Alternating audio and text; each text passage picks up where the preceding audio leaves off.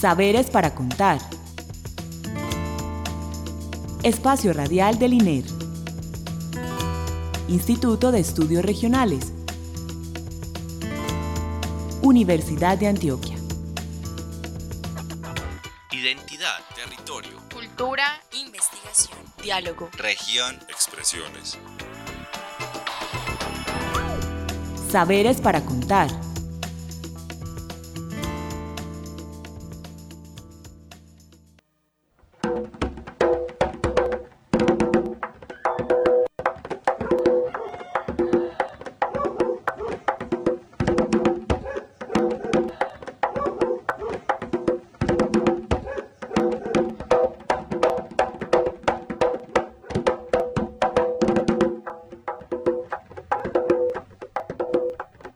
Buenas noches. Les damos la bienvenida a nuestro programa Saberes para Contar, el espacio radial con el que el Instituto de Estudios Regionales quiere compartir con ustedes los saberes que producimos en el INER, las experiencias de nuestros investigadores en sus trabajos de campo, la forma como producimos el conocimiento, bueno, y otros asuntos pues que salen en la conversación. Este programa pues es realizado gracias a la asistencia técnica de Alexis Ramírez y con ustedes está en la conducción Clara Inés Aramburu. Hoy tenemos a dos invitadas eh, que son Lina María Loaiza, antropóloga, eh, investigadora del grupo Rituales y Construcción de Identidades, y María Teresa Arcila, la coordinadora pues, del mismo grupo, quienes participaron en una investigación con apoyo de la Vicerrectoría de Extensión como llamada a son de tambó. Es encuentros culturales para el reconocimiento y la valoración del patrimonio artístico en Urabá. Es decir, vamos a hablar del bullerengue, pues en, en, en otras palabras. Bueno, buenas noches, Tere, buenas noches, Lina, bienvenidas al programa. Gracias, buenas noches Clara y buenas noches para todos los oyentes que nos están escuchando. Gracias. Gracias Clara y buenas noches para todos. Bueno, muchas gracias. Para comenzar, el bullerengue, hemos oído mucho hablar de bullerengue, pero nosotros pues como tan paisas por aquí poco sabemos de él. Entonces, empecemos por decir, contarle a la gente qué es el bullerengue, porque ustedes dicen que es más que una danza. Eh, sí, bueno, pues el bullerengue se podría entender como, como una música o una danza, conjuga ambas cosas, ¿cierto? Pero sí, efectivamente va más allá porque esto, pues nosotros decimos que es una expresión cultural completa. Sería, vendría a ser como una fiesta realmente, ¿cierto? Sí. Es una celebración que se hace eh, dentro de ciertas comunidades tradicionales. Ahorita explicamos un poquito más a fondo eso, en qué lugares específicamente se hace y que donde está plasmada de alguna manera y representada como toda esa identidad de las comunidades afrocolombianas que están poblando ciertos lugares de nuestra geografía, pues, especialmente en Urabá, están ahorita eh, muy fuerte esta expresión y, y sí, pues es como una participación de toda la comunidad expresando ahí todo su saber, todo su conocimiento, su tradición, su alegría. ¿Y qué otros lugares son? Urabá, ¿eso es una expresión de dónde? Ura- bueno, se reconoce que surgió en Bolívar, Ujú, como en los alrededores de Cartagena y de la zona del Canal del Dique. Sí. De ahí se fue extendiendo hacia el sur por la costa caribe.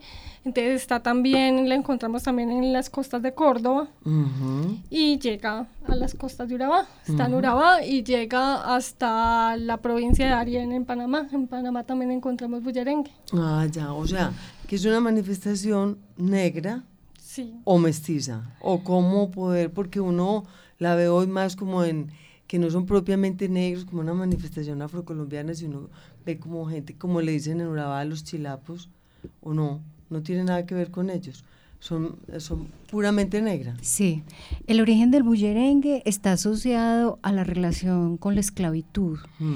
y específicamente con la relación de, de liberación de los esclavos, de conformación de palenques.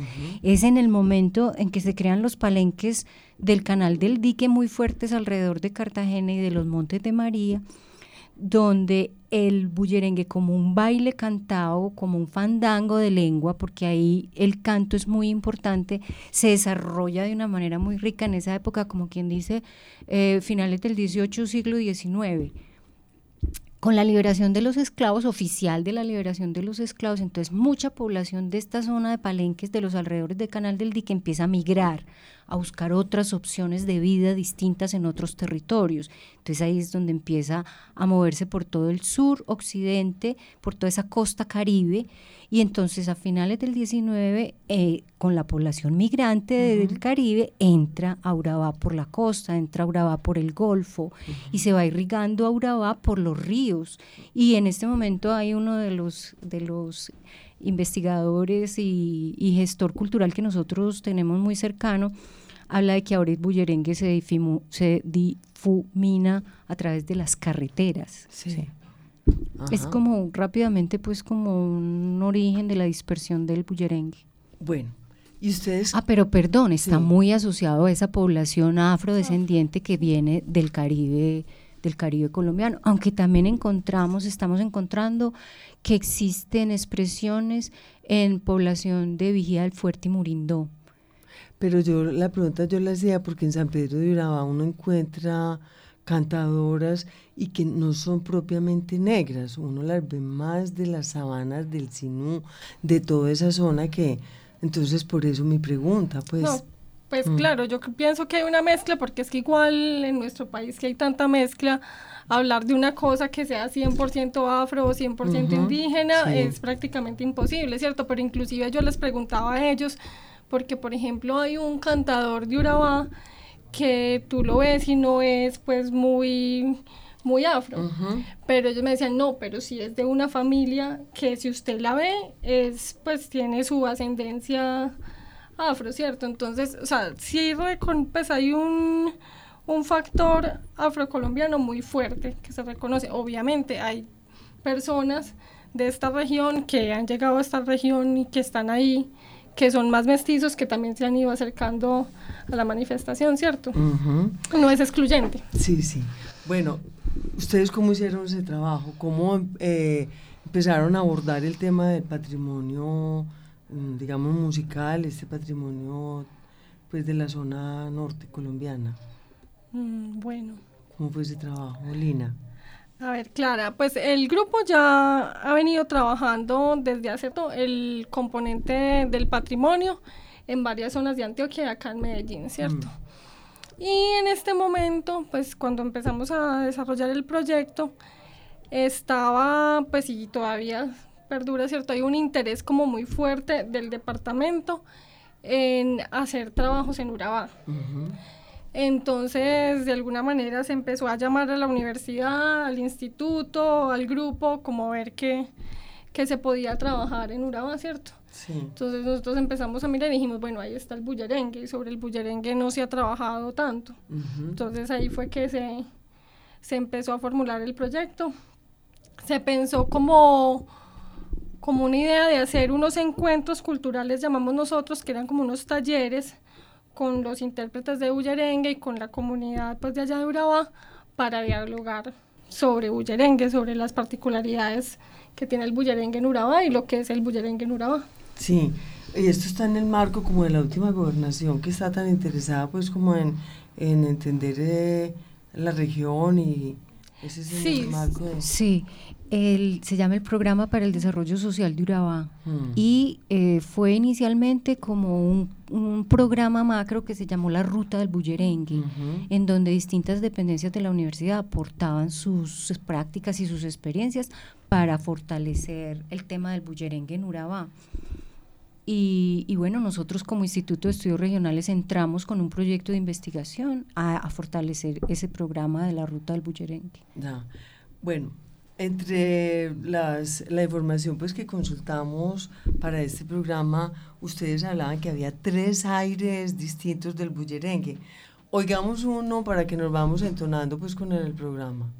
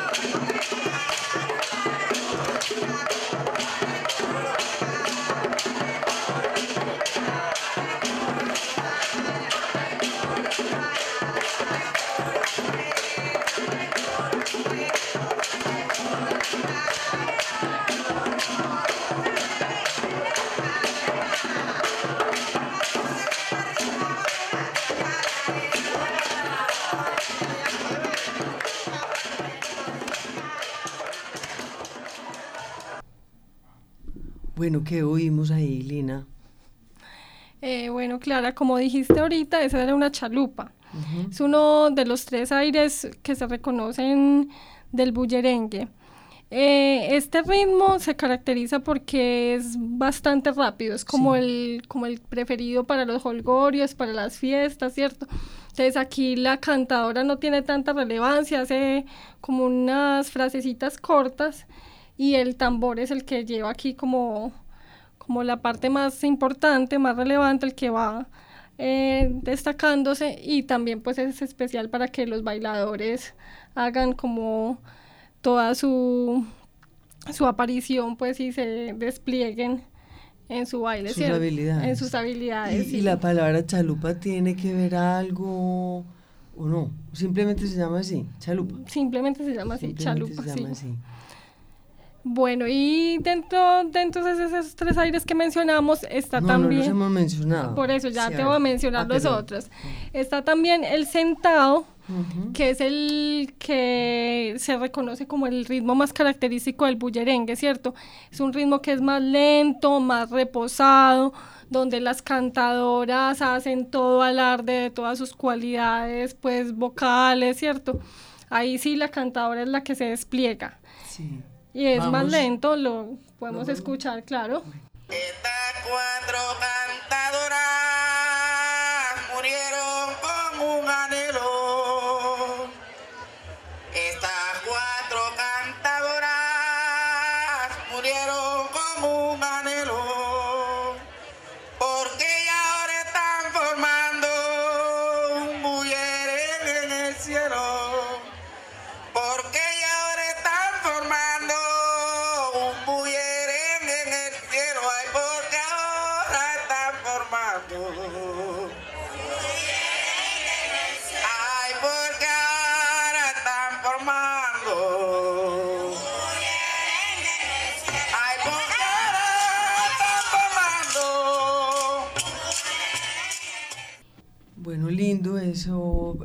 del Señor, em, el coro que entra y el ritmo que empieza, pues tan, tan alegre.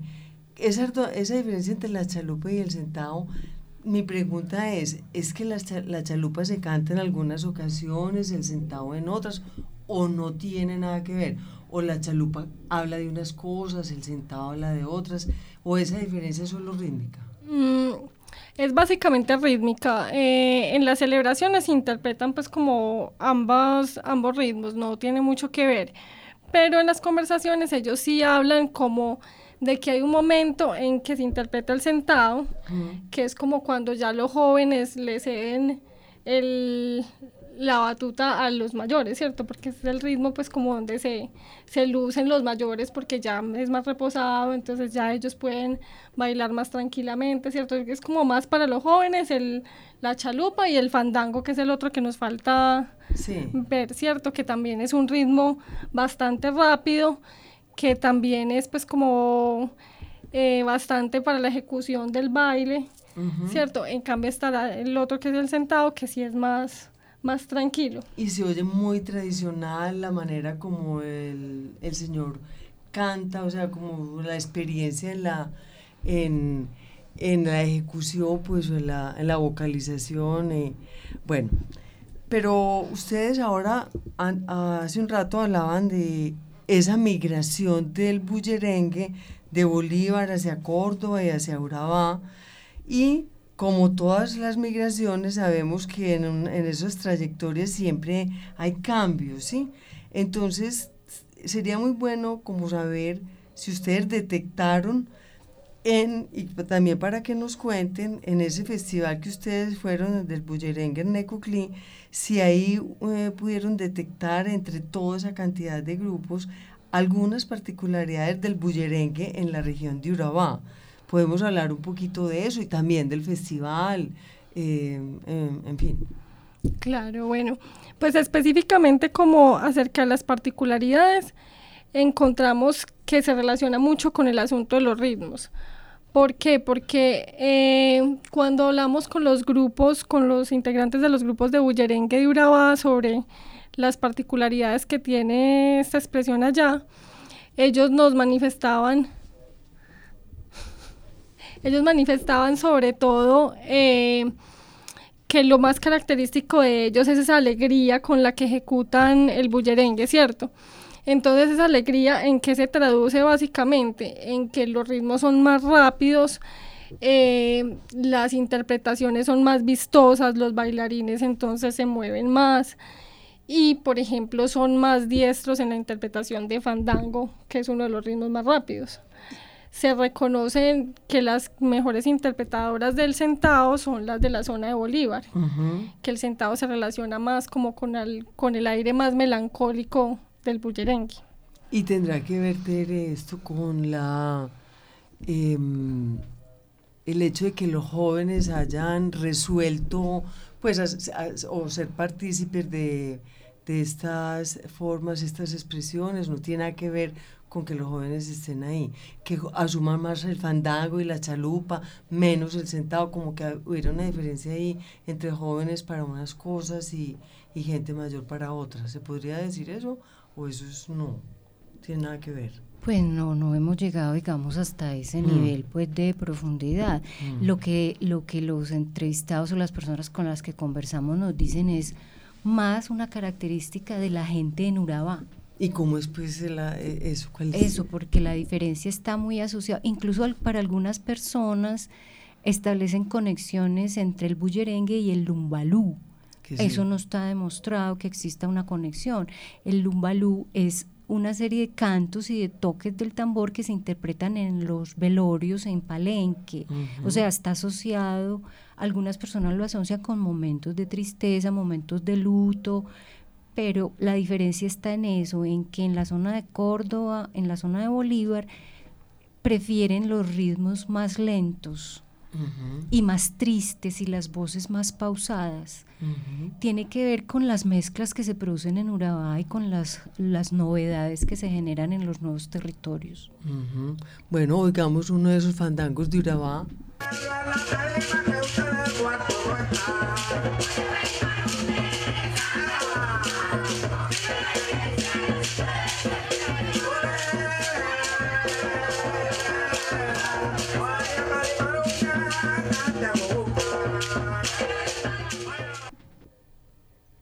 Bueno, acabamos de escuchar el fandango, como oyeron, pues un ritmo mucho más, más acelerado, más rápido. Pero em, decían ustedes ahora, mientras escuchaba, poníamos pues el fandango, que eh, hay unas tensiones propias de, de la migración, o sea, los cambios, cómo se manifiestan, esas tensiones, cómo se manifiestan en, en toda esta dinámica del bullerengue en, la región de Urabá? Bueno, pues eh, nosotros lo entendemos más que como propias de la migración. Son tensiones surgidas como del momento actual que se vive en Urabá, ¿cierto? Como de la contemporaneidad que existe ahorita. Entonces, eh, lo identifica, pues identificamos que hay como una tensión, como lo llamamos nosotros, entre lo que ellos consideran el bullerengue tradicional, que es como llegó propiamente allá, pues, de cuando llegó de Bolívar y de Córdoba, y lo que hemos llamado nuevas tendencias, que es como lo que se está viviendo hoy en día, ¿cierto? Entonces lo identificamos en tres aspectos básicamente.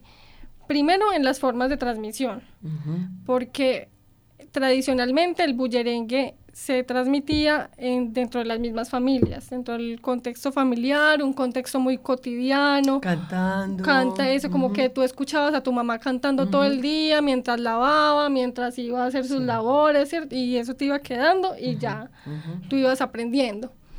Hoy en día los jóvenes están acercándose al bullerengue de otras maneras.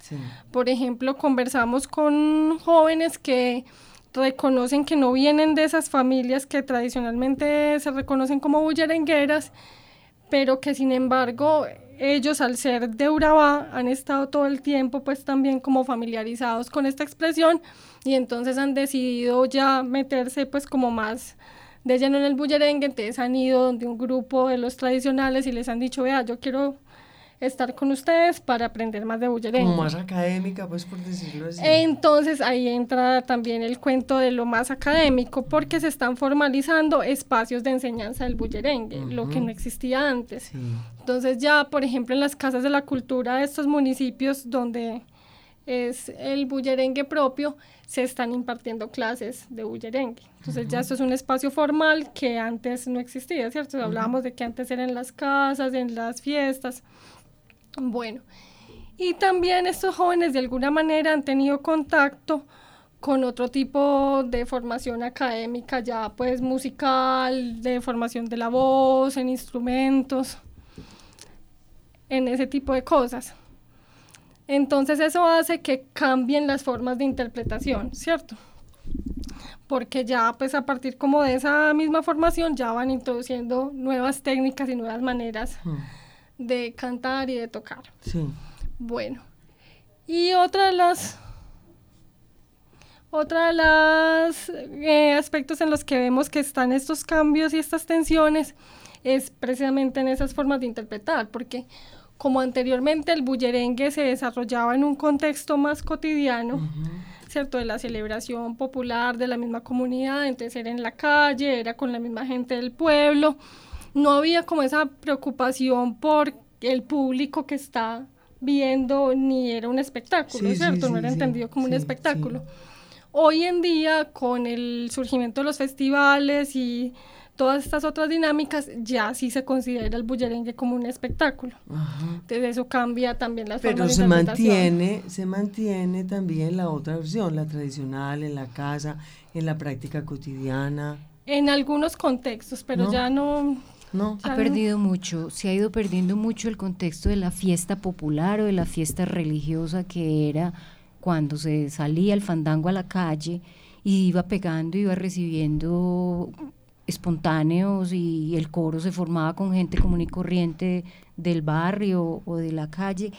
En este momento, cuando no es en festivales de bullerengue, parece que está mucho más asociado a asuntos cívicos o culturales de los municipios o a fiestas a los políticos o a los administra al alcalde, cumpleaños de los alcaldes, cosas así. Pero yo porque, eh, voy a hablar desde mi experiencia, yo allá en San Pedro, en esa casa donde yo estuve, era una cantadora, o no sé cómo se le dice cantadora, con su falda colgada en la sala y con amigas ella sale a, bailar y hacen sus tardes que no están asociadas a ningún asunto público, sino más como una cosa de divertimento, eso... Pues Esa es la forma tradicional y seguramente en municipios más apartados se conserven todavía el bullerengue asociado a esas fiestas populares y tradicionales. Incluso me parece un poco, pues nosotros no teníamos entre nuestras referencias a San Pedro como un municipio importante bullerenguero o que tuviera en este momento agrupación de bullerengue. Sí. No, no lo conocíamos. Bueno, y faltaba que mencionaran otra atención mm, como muy importante. Sí, hay otra atención como otra novedad, digámoslo de alguna manera muy importante ahorita, que es un cambio en los roles que se tienen establecidos en el bullerengue.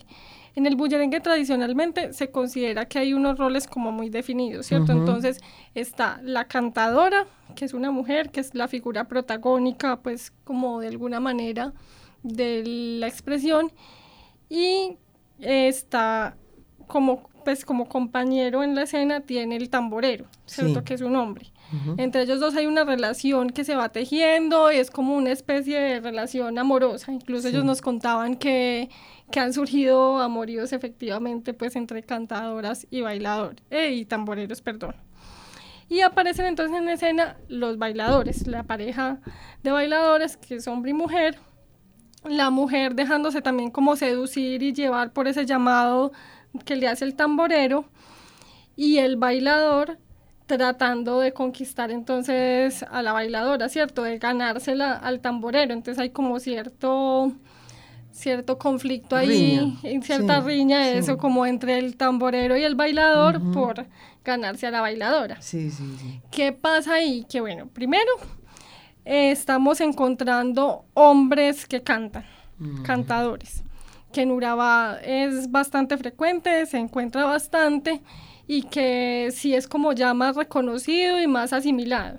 Y se entiende como que dentro de ciertas zonas ya está eh, normalizado de alguna manera que haya hombres que sean cantadores. Y también están entrando a aparecer mujeres que tocan tambor, tamboreras. Eso sí. los roles. Sí. entonces empiezan a cambiar los roles. Incluso encontramos un grupo de jóvenes que entonces es un cantador y una tamborera. Entonces ya es completamente invertido el rol.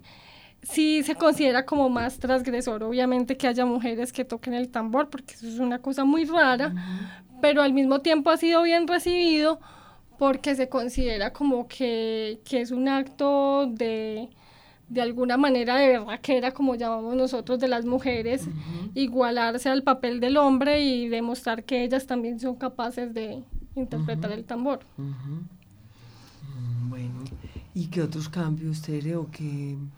Pero digamos que esto no es específico del bullerengue en Urabá, esto es una tendencia general del bullerengue. Incluso otra tendencia del bullerengue es la adopción en las ciudades, en las grandes ciudades. Bogotá es un ejemplo de eso. Grupos de jóvenes de distintos sectores sociales están adoptando el bullerengue como forma de expresión cultural y viajan a las zonas donde el bullerengue es predominante a hacer aprendizajes, a hacer estudios y ellos hacen sus adaptaciones y adecuaciones en la interpretación.